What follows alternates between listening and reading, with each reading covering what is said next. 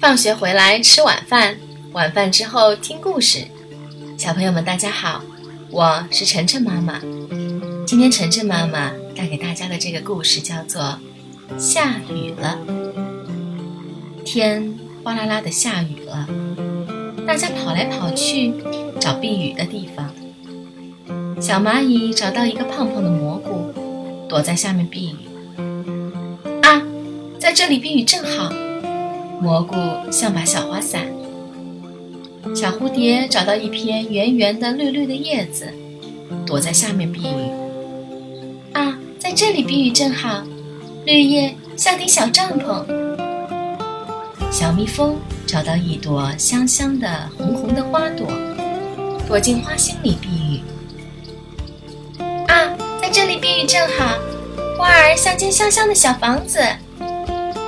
只有毛茸茸的小黄鸡找不到避雨的地方，急得叽叽直叫。这时候，鸡妈妈来了，它张开翅膀，让小鸡钻了进来。现在，小黄鸡也有避雨的地方了。它再也不冷了。可是，鸡妈妈还站在雨里挨淋呢，冻得鸡妈妈直哆嗦。这时候，忽然有谁在鸡妈妈头顶上张开了一把伞。鸡妈妈抬起头一看，哦，原来是小姐姐。现在，小姐姐、鸡妈妈、小鸡都站在雨伞下避雨，它们。就像回到家一样温暖。小朋友们，各种小动物避雨的方法都不一样。你们下雨的时候是怎么样避雨的呢？是不是有一把自己心爱的小雨伞呢？好了，今天的故事就讲到这里了，再见。